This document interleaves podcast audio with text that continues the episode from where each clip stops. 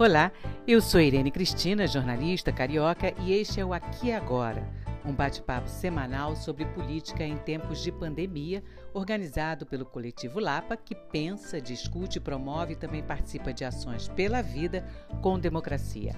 Esta é a nossa quarta semana do bate-papo desde o início do acirramento da crise política causada pela pandemia, além de toda essa crise sanitária.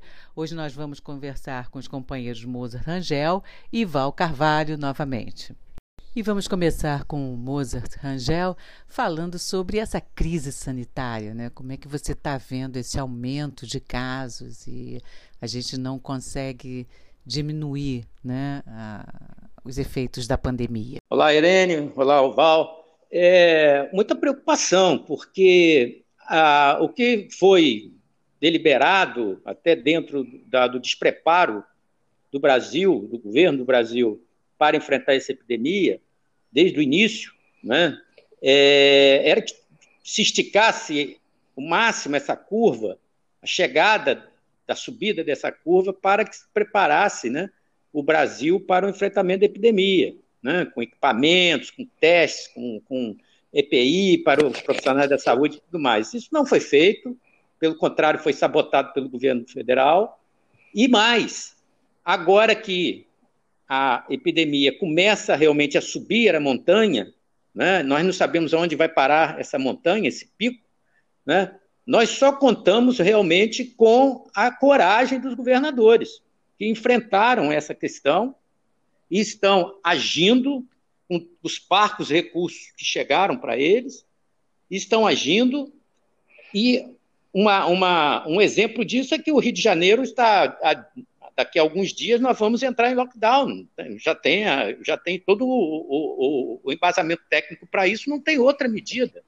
Né? Nós temos hoje no Rio de Janeiro, que é o que fala mais aqui da, da, da nossa, da nossa área, mil pacientes aguardando um, um, respirador, 500 em estado grave. Quer dizer, isso é, é, é, é como diz, é, é, parafraseando aquela, aquela, aquele livro do Gabriel Garcia Marques, é, é uma crônica de uma morte anunciada. Aí não é nem, são doentes crônicos com morte anunciada. Então é com muita preocupação. E nós não vemos no horizonte próximo nenhuma ação concreta do governo federal para começar realmente a tratar do assunto com seriedade e trabalhar pela saúde do, do Brasil. É, e ao contrário, né? O que a gente está vendo é o governo jogando as pessoas na rua, mendigando atrás desse auxílio que não sai, que as pessoas não conseguem acessar e ficam fazendo filas enormes na porta dos bancos, né? Como é que você vê essa parte econômica aí? Esse é, o, esse é o outro lado perverso dessa estratégia de sabotagem. 90 milhões de brasileiros precisam dessa, dessa ajuda, desse auxílio. E até hoje, hoje, os dados, últimos dados fechados pelo governo, 50 milhões receberam. Ou seja, nem 60% dos que necessitam desse, desse auxílio, das famílias que necessitam desse auxílio. E mais grave, nessa semana agora, nós vamos, nós já estamos identificando um fenômeno que, além dessas pessoas que estão formando as filas para regularizar as suas situações, para receber o, o auxílio, se juntou é, a essa, a, a, a, essa, essa massa de, de, de pessoas, aquelas pessoas que estão até indo a banco para receber pagamentos. Então, é, é, é, mais uma parcela, idosos, tudo mais. Isso foi identificado hoje aqui na Zona Sul. Bancos que não tinham nada a ver com isso, que estão recebendo um monte de gente, filas na porta, fila na porta. Quer dizer, é, faz parte da estratégia de sabotagem da questão do isolamento, né? E, e mais grave será ainda daqui a duas semanas, daqui a três semanas, o resultado de, dessa massa que está indo para a rua para resolver os seus, os seus problemas de subsistência. Então, é como nós falamos: a curva foi adiada, foi estendida, começa a crescer agora, mas crescer com potencial que, segundo os especialistas, tá, nós vamos chegar a números recorde, talvez até bater recorde de morte maior até do que os Estados Unidos.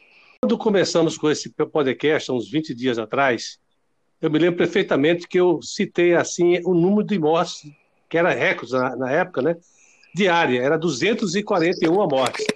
Hoje já são 600. Entendeu? Já atingimos 600. Então, você vê como, como progrediu a, a pandemia num terreno fácil, porque não tem resistência praticamente, porque o governo central não age, não faz nada para impedir essa, essa, essa, essa situação do Brasil. Quer dizer, a pandemia aqui, ela virou vítima também da política. Por que vítima? Porque nós temos aí uma crise, ao mesmo tempo, institucional, política e sanitária. É institucional, é institucional porque é a própria instituição da, da, da presidência da República que sabota todos os meios e formas de se combater, de, de, dentro da recomendação médica, né, e dentro da ciência, a, a pandemia.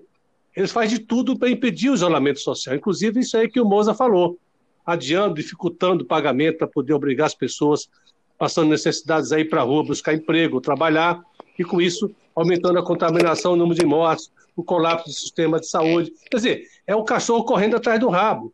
Só vai aumentando a gravidade da situação e adiando a solução. Uma pandemia que podíamos é, é, ter, ter controle num prazo mais curto, ela vai se estendendo. Ela vai por quê? Por causa da irresponsabilidade, melhor, por causa da atitude criminosa do presidente. Então, acho que se o presidente é, é, aposta no caos para poder dividir a oposição, para poder testar as instituições e buscar concentrar poder na sua ditadura pessoal, a, a posição dos governadores em manter o isolamento social e até ampliar e tornar ele mais rigoroso é a defesa da ordem democrática. Por que democrática? Porque é a preservação da vida de todos. E não é como é no esquema do Bolsonaro, que é só para os ricos. Eles deixam o povo morrer somente os velhos, que, que na, nessa ala, nessa parte da sociedade brasileira, que é a, a direita neoliberal, ultraliberal, é, existe uma coisa horrível chamada velhofobia. Ou seja, velho é só despesa. Velho tem mais é que morrer. Então, essa gripe, essa gripe aí do, do coronavírus está sendo entendida como é, é a, a, gripe dos velhos, para matar os velhos. Então, deixa morrer, entendeu? Então, é essa sociedade que nós estamos vivendo. A sociedade de uma cruel. Pior é que se for, claro, se for velho e pobre, então. Não, não velho, quando se fala velho tem que morrer, é o velho pobre. Porque velho rico, por que, que rico do, do, é, morre muito menos do que pobre na pandemia? Porque ele vive lá nos seus castelos, nas suas, nas suas é, mansões, fazendo a quarentena, comendo caviar e mandando o povo dele trabalhar. Entendeu? Então, é essa a situação. Agora, é, em relação à questão do, dessa crise política que vem se arrastando por conta disso, por conta da atitude do Bolsonaro, porque se o governo atuasse junto com a sociedade, unificando todas as instituições da República, no sentido de enfrentar o coronavírus como se deveria enfrentar, não haveria crise política, haveria crise sanitária, haveria problemas sérios na economia, que seriam tratados depois, mas não haveria crise política nem institucional, porque era, um, era uma nação unida, com a mesma, marchando na mesma direção, tendo mortes, claro, como numa guerra, e feridos, mas buscando antecipar a superação da pandemia, como os vários países já estão já estão conseguindo. O nosso não, está se arrastando. Então, quando por isso que Moro saiu do governo, não saiu por causa do Beleixo. Ele saiu porque ele quer ser candidato a presidente, não queria ficar associado a um governo assassino, genocida. Então ele saiu por isso. Agora inventou essa história do Beleza, usando. E como ele é, passou esse ano todo com, com presidente, ele ele tenta limpar tanto as provas para não se autoincriminar, que as provas passaram a ficar fraquinhas, fraquinhas, e terminou ajudando o Bolsonaro a atacar ele de volta. O que gerou até uma situação interessante, do ponto de vista da democracia, né? Porque ele cita três, os três ministros militares, que é o Braga, o, o, o Ramos e o, e o, Heleno como testemunhas, e o, e o Celso de Mello, lá do, do, do Supremo, não vendo consistência nas provas apresentadas pelo, pelo Bolsonaro, a não ser, pelo, pelo Moro, desculpe, a não ser essas testemunhas né, da reunião, ele resolveu chamar as testemunhas, que não é a melhor das provas. Né? Aí, resultado, ao chamar as testemunhas, já mandou, mandou dizer para ele o seguinte: se não vier por bem, vem por mal. Ou seja, vem como é, é, de forma coercitiva. Os generais reagiram, que achando absurdo, desrespeito, mas, claro que eu acredito que isso vai ter um meio termo. Mas aí fica uma coisa interessante aqui nessa crise, ou pré-crise. Os generais confirmaram que eles realmente se consideram acima da Constituição. Eles não têm esse negócio de, de, de, de condição coercitiva para o lado deles, não. Eles estão acima disso.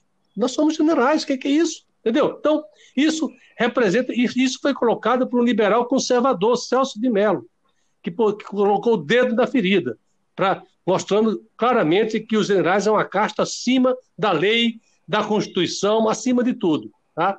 Essa é uma crise boa, essa das boas. Então a gente está avançando nessa situação de o entrelaçamento dessas crises todas e essa resistência dos governadores de manter a, a, o isolamento social para poder garantir a vida, esse é o ponto central que vai é, deixando Bolsonaro, vai encurralando o Bolsonaro na, no seu projeto ditatorial. É a forma concreta de se derrotar todas essas tentativas frustradas até agora dele dar um golpe de Estado.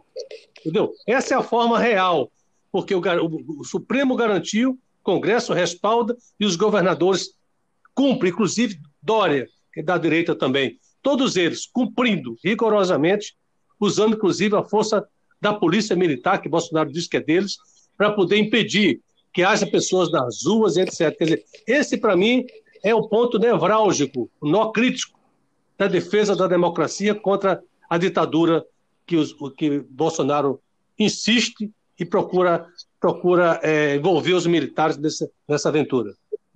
Você está falando, ah, porque o governador de direita, o outro de, de ultradireita e tal, mas aí na verdade, o presidente, ele ataca todo mundo, e aí os bolsonaristas vão todos de dedo em riste na rua, batendo e tal, chamando todo mundo de comunista, de esquerdista. A Globo só tem comunista. A Globo é comunista agora. Então, assim, já tem comunista até querendo sair desse barco, porque é um absurdo ser chamado de comunista junto com toda essa trupe aí que está entrando para o partido, né? Como é que você vê? É realmente isso? As pessoas estão deixando de ser de é. direita? Eu nunca vi tão. Agora é tão fácil ser comunista, né? Antigamente, na minha época, o cara tinha que apanhar da polícia, tinha que estudar lá o Manifesto Comunista, o Capital, entendeu? Tinha que submeter a disciplina do partido. Agora não. Agora até o Dória vira comunista com a maior facilidade. Eu, como comunista, fico até ofendido. Mas eu, tem duas coisas aí que envolvem que, nessa história do comunista virar xingamento. Primeiro, é uma, é uma, é uma abordagem histórica, né? Por que, que a, a esses ditadores, e, e, o, e o Bolsonaro age como ditador, sempre usa, acusa seus opositores de comunista? Porque os comunistas são os primeiros a estar na, na, na linha de frente do, na defesa da democracia e dos direitos humanos. Foi assim na época do Getúlio Vargas, da ditadura militar, e tá, tem sido agora, depois do golpe de 17, somente do governo Bolsonaro. São os comunistas ou de esquerda, porque agora não tem mais o Partido Comunista como antigamente, que era a principal força da esquerda, agora é o PT, então passou a ser, esse xingamento passou a ser extensivo ao PT e demais esquerdas. E aí vai por contaminação vermelha, né? Todo mundo que fica contra o Bolsonaro passa a ser taxado de comunista, porque é uma, de certa forma, é um reconhecimento, é claro, inconsciente, né? De que Ser contra um ditador só pode ser comunista, só pode ser coisa de comunista, entendeu? E tem um, um outro elemento aí também, que está muito relacionado a essa direita, ultradireita, que se tornou agora bolsonarista, mas ela foi, é, é maior do que o bolsonarismo, mas ela, como o bolsonarismo ganhou a eleição, ele passou a representar. É, foi, foi, eu diria o seguinte: foi uma, foi uma, uma, uma, foi nivelado por baixo. A, direita, a ultradireita foi nivelada pelo seu elemento mais tosco e violento, que foi o Bolsonaro, que ele ganhou a eleição. Então, vamos partir disso aí. Mas essa ultradireita ela veio crescendo muito em cima de uma forma ideológica importada, né, dos Estados Unidos, principalmente, mas da Europa, da, da, do, do, meio fascista internacional, de caracterizar a, a cultura ocidental, a, a democracia ocidental, que é muito baseada no liberalismo conservador do, da Revolução Inglesa, né? como é, uma cultura e uma instituição, uma estrutura política e ideológica hegemonizada pela esquerda. Tá? Então, eles falam que, dão até o nome, de marxismo cultural, ou seja, a, o marxismo cultural tomou conta das instituições, que passou a ser também a uma forma diferente, mas no fundo é a mesma coisa, de chamar todas as instituições democráticas, ou quem defende a democracia e os direitos sociais, trabalhistas, etc., como comunista, já, porque, já que aquilo é uma manifestação da tal hegemonia de esquerda ou, ou do marxismo cultural. Então, essa é outra linha, mas que se funde na mesma, mesma coisa. É comunista todo aquele que defende democracia para quem é ditador. Então, eu me sinto, desse ponto de vista, até é, lisonjeado com esse xingamento. Agora, a gente tem que mostrar que é um xingamento vazio, do ponto de vista de chamar um Dória como comunista. Mas é rico de mostrar que é um reconhecimento que os comunistas sempre tiveram na primeira linha, na primeira trincheira da luta pela democracia. Até porque quem está tirando a casa das pessoas não é o comunismo, é o capitalismo, né? Moza? É, por que, que essa palavra comunismo, comunista, né? É, machuca tanto essas pessoas né, que trabalham nessa insanidade aí, né, dessa barbárie, né? Estava pensando aqui que o bolsonarista ele também é um coronalista. Ele é, ele é partidário do corona, ele é um aliado do corona. Né? Enquanto nós, comunistas, estamos lutando por uma, uma sociedade justa, para uma, uma, sociedade que tenha os valores. E pela é, vida, né? É, é, pela vida, exatamente. E esse é o maior valor que nós temos, né? Lutar pela vida, né? Lutar, lutar pela nossa felicidade, pela igualdade. Né? Esses, esses insanos estão propagando a, o contrário disso, né? o extermínio, a morte, a tortura. Então, é, eles não são comunistas, né? para mim, eles são coronalistas. Né? Então, em vez de comunismos, eles são os coronismos. É um coronismo aí. Moza, né? se me permite, é. quando eu vi aquele fascistão lá na, na Praça dos Três Poderes é, agredindo as enfermeiras ali que estavam homenageando os profissionais de saúde mortos pelo coronavírus e chegando até a cuspir numa delas, eu fico assim pensando naquela é. frase da C. Ribeiro. Ainda bem que eu estou do lado dos derrotados, entendeu? Porque se Vitória é isso, se Vitória é essa barbárie, eu prefiro estar do lado da civilização, mesmo que momentaneamente a civilização e seus valores estejam, estejam sofrendo derrotas por causa da ascensão desse fascismo brutal do bolsonarismo. Então, prefiro ficar do lado desses derrotados que amanhã serão vitoriosos. Claro. Que a história não para. Não para. O Hitler parecia imortal, mas ele parou. Acabou em 45. E, é. e os judeus que se matavam no início, por causa da, da, da repressão nazista, se matavam, não, se, é, se cometiam muito suicídio, né? Quem cometeu suicídio depois de 45 foram os, os, os, os ex-nazistas, entendeu? Os alemães que apoiaram Hitler. Ficaram tão decepcionados, tão sem né? perspectiva, tão, tão assim, sem chão, que muitos se mataram por conta disso. Então, eu não estou desejando esse mal aí para os fascistas, não. Eu acho que eles têm que viver bastante para ver a nossa vitória tá? e ser contido pela ordem democrática. Mas esse processo de suicídio dos bolsonaristas já começou suicídio político que eu vejo com os arrependidos. Muita gente que votou no Bolsonaro, ele já se arrependeu, já saiu. É, é, é, eles viram que estão fora do Bolsonaro, ou seja, eles não querem mais saber. Tá? É uma decepção profunda. E se manifesta até de forma até mais radical do que nós, da esquerda, que sabemos o que é, que é o bolsonarismo e sempre lutamos contra ele. Agora, então é isso que eu estou colocando, quer dizer, ser comunista é ser defensor da vida, ser defensor da democracia.